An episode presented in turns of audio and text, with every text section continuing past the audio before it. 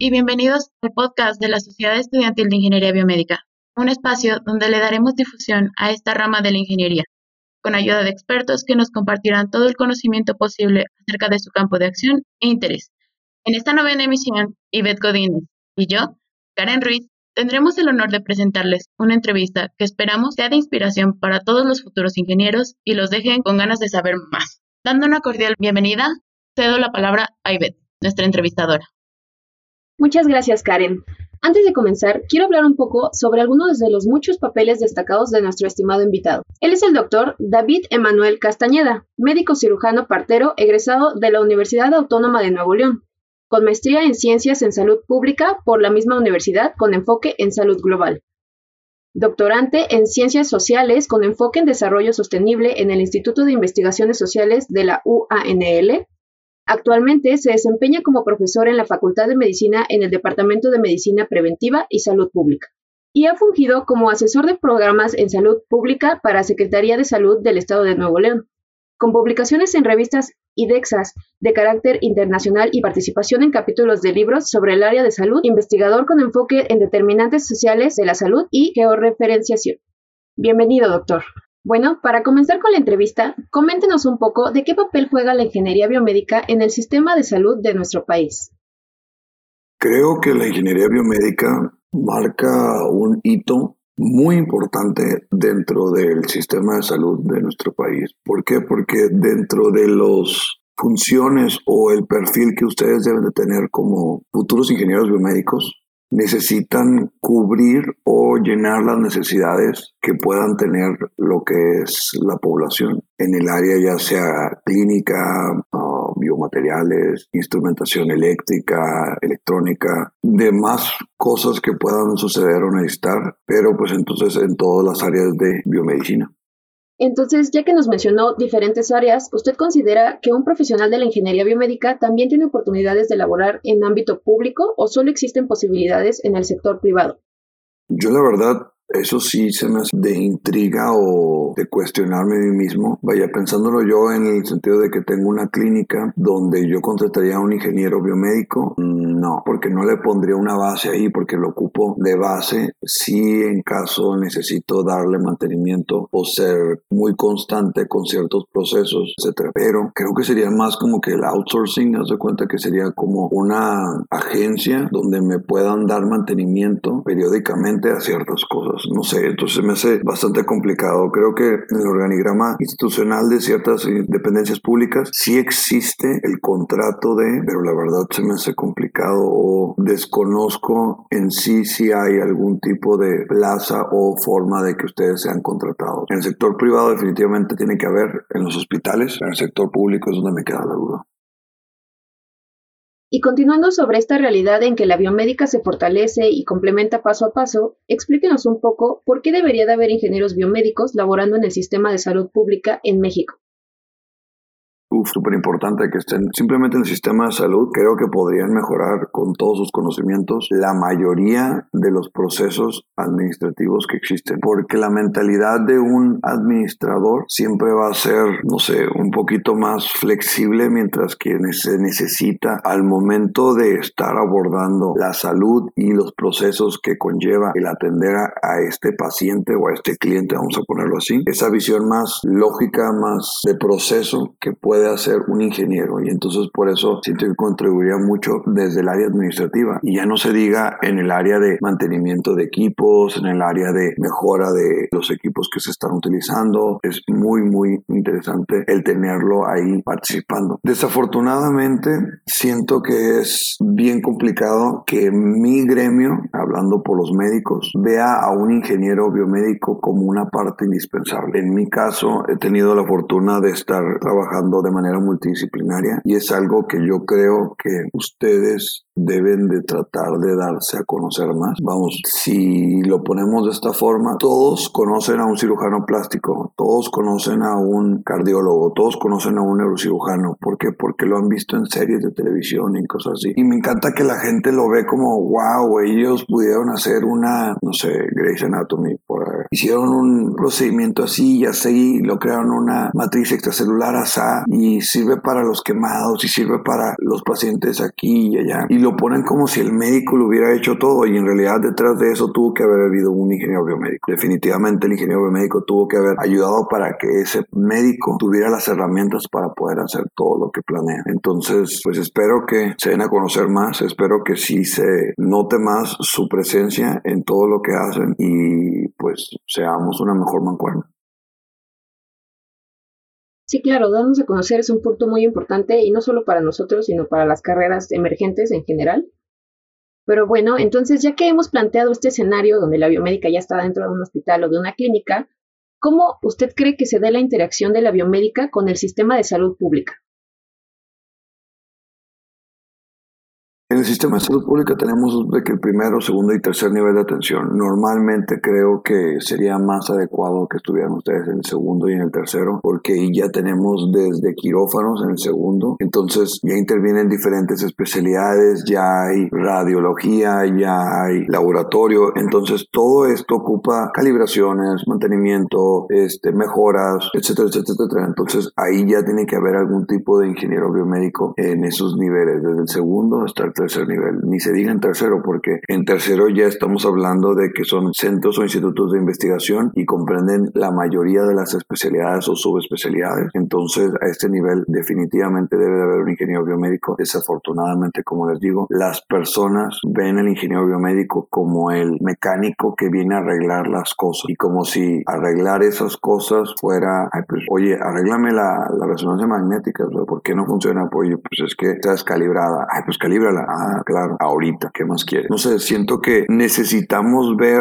más, eh, igual como te digo, de parte de mi gremio, lo que ustedes hacen para podernos ser un poquito más empáticos y conscientes de que no es porque ustedes no quieran hacer las cosas, es porque definitivamente las cosas llevan un proceso o llevan una forma. Y apretar la tuerca que es, no es que nomás sea esa tuerca, es que tuve que estudiar toda mi carrera para saber que esta tuerca es la que yo necesito apretar para que todo esto se calibre les voy a poner un ejemplo personal. Yo estudié salud pública, a mí me gusta la salud pública, siento que tengo una mejor aproximación hacia la prevención de las personas o tratar que no tengan complicaciones y secuelas las personas a través de la salud pública. Pero si les preguntas a mis mismos maestros o que son de mi carrera o a gente de mi gremio, me dicen, ¿Y qué haces en salud pública? Porque la visión de ellos como médicos es de consultar. Entonces, si no consultas, ¿qué haces en salud pública? Y entonces de repente te dicen, oye, pues investigas, no, pues que sí. Ay, ¿y sobre qué investigas? Entonces les tienes que explicar todo lo que yo hago para que ellos me den como que la validación de, oye, ¿sabes qué? Ah, pues sí hace algo. Y eso sí, y solo si la persona entiende lo que está diciendo. Vamos a poner un ejemplo también. Tuve la fortuna de trabajar con algunos de ustedes, por eso se dio el contacto, sobre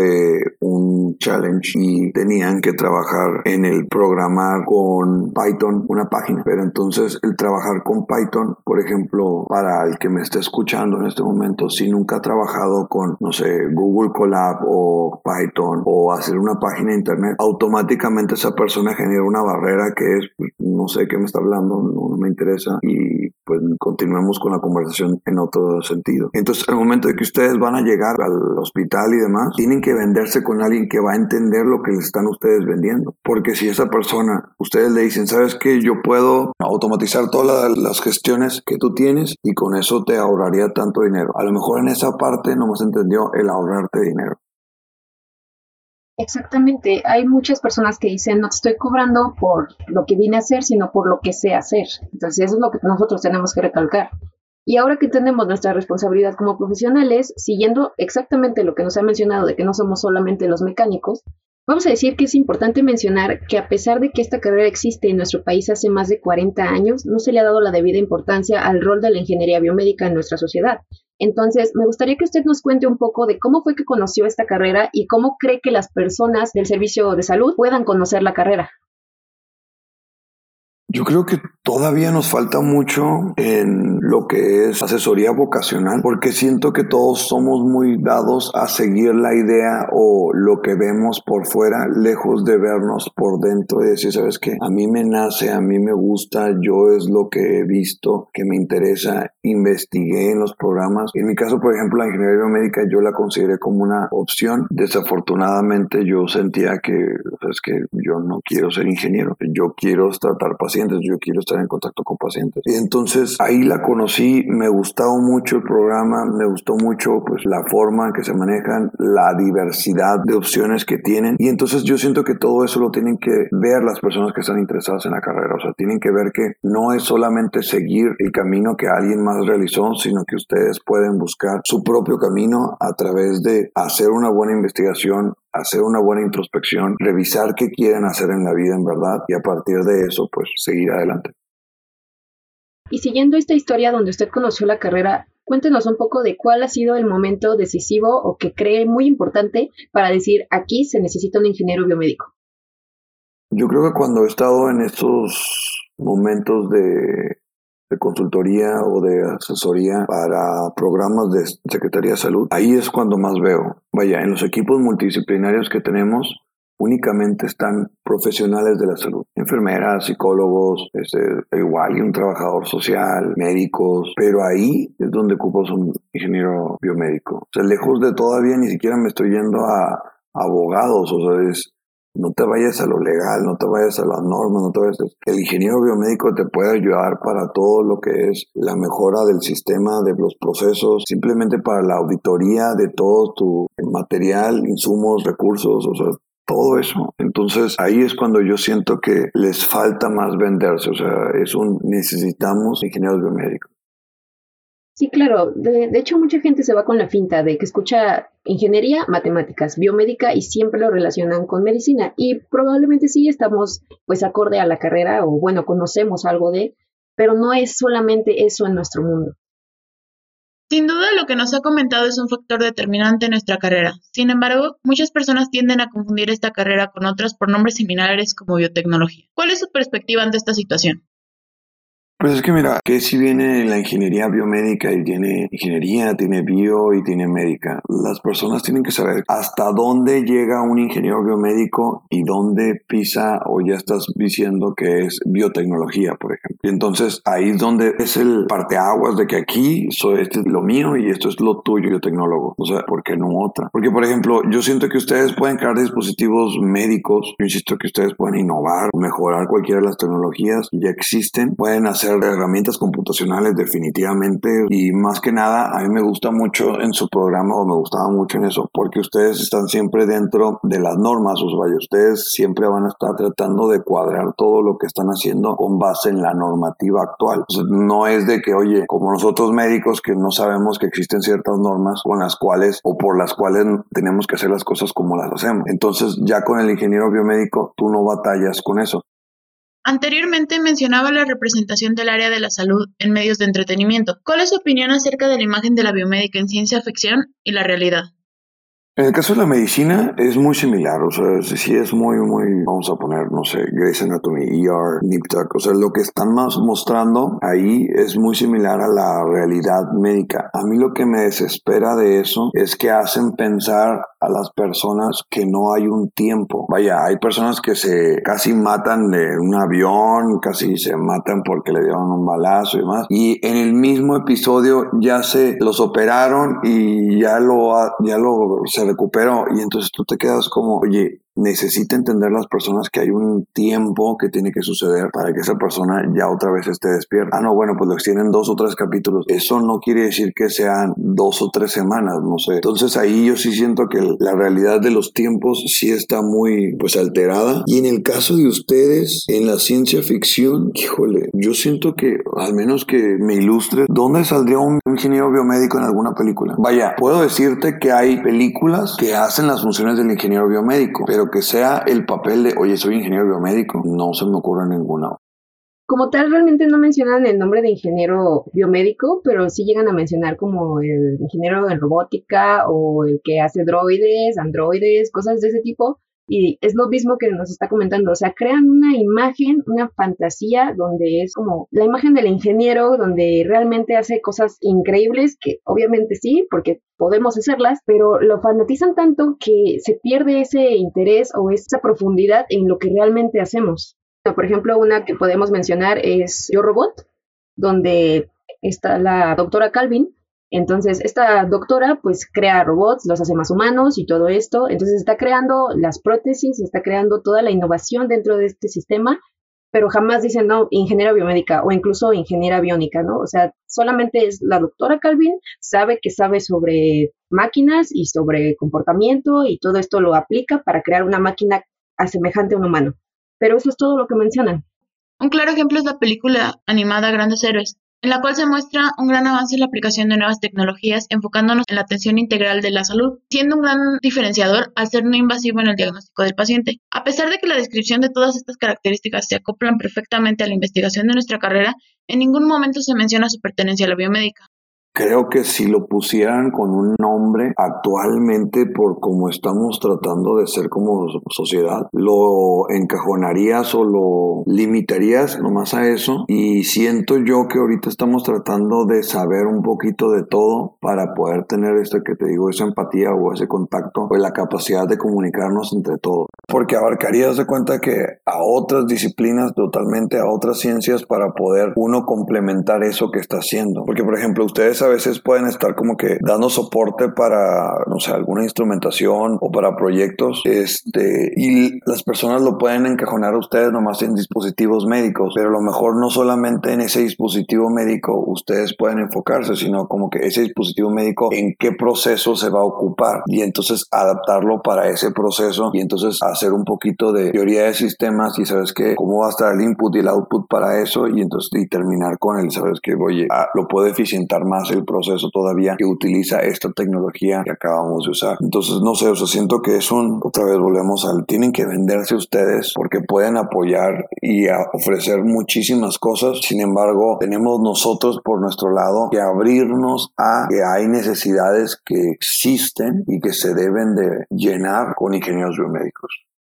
Sí, por supuesto. Justo como nos lo menciona, de hecho, a manera curricular dentro del instituto, lo que manejamos nosotros o lo que los profesores nos hacen ver muy seguido es que nosotros está bien que podamos ir a dar mantenimiento al equipo, ok, pero como usted lo menciona, tenemos que saber de qué estamos hablando, para qué lo estamos monitoreando, para qué lo estamos diseñando. Entonces, nosotros tenemos que tener esa capacidad de entiendo los circuitos dentro de este sistema, pero también entiendo toda la logística y todo el proceso que me puede comentar un doctor, como usted en este caso, que me diga, ¿sabes qué? No sé, la incubadora no está funcionando correctamente por X parámetro, X cosa, bla, bla, bla. Me empieza a decir todos los detalles y yo puedo comprender como ingeniero biomédico ese sistema que me está dando para poder llevarlo a la práctica. Claro, claro, claro, definitivamente. O sea, el que tengamos un mismo lenguaje para poder comunicarnos se me hace fundamental, porque si yo, gerente en servicios de salud, te quiero contratar y no tengo una noción de cómo programar, de cómo está el vaya, no tengo que arreglarlo, no tengo que programarlo, sin embargo tengo que entenderte en lo que tú estás hablando también. Es una obligación también de mi parte como esa relación interpersonal que tenemos de trabajo para podernos comunicar de mejor manera y para poder hacer cualquier proyecto, alcanzar esa meta o concluirlo de una manera excelente. Realmente la situación actual de nuestro país en materia de salud es alarmante. Si observamos las estadísticas proporcionadas por la Federación Mexicana de Diabetes, podemos ver que aproximadamente un 70% de la población en México presenta algún tipo de patología asociada a las primeras causas de muerte en nuestro país, aunque esta situación puede prevenirse realizando cambios en nuestro estilo de vida. En su opinión, ¿cómo puede ayudar la biomédica a prevenir este tipo de afectaciones al sistema de salud? Buena pregunta. Al momento de que yo siento, vaya, no quiero meterme en su carrera ni decirles, pero yo siento que al, al, ser médico yo les puedo compartir la experiencia, el conocimiento que yo tengo para que ustedes ideen una manera de que mejoren ese proceso. En este caso, por ejemplo, vamos a ponerlo así. La detección oportuna o temprana de cualquier enfermedad se da porque la persona tiene las suficientes herramientas y pues habilidades para lograr esto. O sea, por ejemplo, un diabético no se considera diabético hasta que no llega con un doctor, le pican el dedo y entonces detectan que tiene una azúcar muy alta. Vamos a decir, la glicemia capilar es muy alta y entonces se tienen que mandar otras pruebas. Pero entonces, si queremos hacerlo eso antes, vaya, ustedes pueden verlo desde el momento de, oye, detecten una persona que está engordando, detecten una persona que está ingiriendo más calorías de las que necesita, detecten una persona que está siendo más sedentaria. Y entonces, cualquiera de esas cosas que ustedes encuentren la forma de hacerlo tan sencillo como que, oye, te prendo un foco para que tú sepas y entiendas que, oye, estás siendo más sedentario, estás subiendo tu azúcar, estás este, comiendo mal. Y literal, como si fuéramos este, el experimento de Pavlov, o sea, el de condicionamiento eh, de los animales. De alguna manera nosotros aprenderíamos que, ah, sabes que se prendió el foco, tengo que hacer más ejercicio. Ah, tengo que dejar de comer tanto. Ah, tengo que hacer eso. Con cosas tan sencillas como esas, que nosotros no sabemos hacer cómo, pero que a ustedes se les puede ocurrir de alguna manera, pueden mejorar infinitamente la prevención de las personas y evitar que ellos lleguen a saturar un sistema de salud porque están con una complicación o una etapa tardía de detección de una enfermedad que se pudo haber prevenido. Creo que todo aquí lo que también nos conlleva es mucho la cultura de prevención, ¿no? No tanto de corrección en cuanto a las enfermedades. Es que según yo, la gente sabe que tiene que hacer las cosas, sin embargo, nadie le está ayudando para hacerlas. no sé si me explico. O sea, por ejemplo, todos nosotros sabemos que no podemos comer comida alta en niveles de azúcar o de alto contenido energético o todos sabemos que no debemos de tomar Coca-Cola o vaya, hay muchas conductas que sabemos que no debemos de hacer, sin embargo las hacemos. ¿Por qué? Porque somos más de tener ese momento de satisfacción, de placer, a, ¿sabes qué? Por mi salud no hacerlo. Y que ocupamos algún tipo de recordatorio, algún tipo de motivación, algún tipo de eh, facilitador o cosa que nos ayude para que podamos lograr esa prevención. Entonces, no es tanto de que las personas desconozcan, creo que todo el mundo podemos decir que sabemos ciertas medidas preventivas para evitar enfermarnos. Sin embargo, ocupamos, quiero decir que la mamá o el papá regañándonos, sino que alguien que esté a nuestro lado y pues no va a haber alguien siempre a nuestro lado. Sin embargo, sí podemos tener ciertas cosas. Por ejemplo, eh, ahorita me encantan los, relojes, los smartwatch. Oye, a mí me detectan el pulso, me detectan tiempo, me detectan pasos y entonces normalmente, oye, ya tienes una hora y no te has movido y me ponen el arma párate, camina. Entonces, ok, pues bueno, voy a caminar. Oye, ¿sabes qué? Ya tienes, este, se te subió mucho la frecuencia cardíaca. Un minuto que respires va a poderte hacer que estés mucho más tranquilo. Entonces, no ocupo que me estén diciendo, esto te va a ayudar para que no tengas un infarto agudo del miocardio, o sea, un infarto en el corazón, sino que al momento de que yo lo estoy haciendo poco a poco, yo ya me estoy cuidando y yo ya estoy monitorizando cómo está mi salud. Y bueno, doctor, para terminar esta entrevista, nos gustaría que nos comente, ya hablamos sobre que el biomédico en ingeniería dentro del hospital y usted como médico tienen que tener algún tipo de lenguaje en el cual se puedan comunicar correctamente, pero usted cuéntenos cuál cree que sería el mayor problema de comunicación o de entrelazamiento entre estas dos ramas.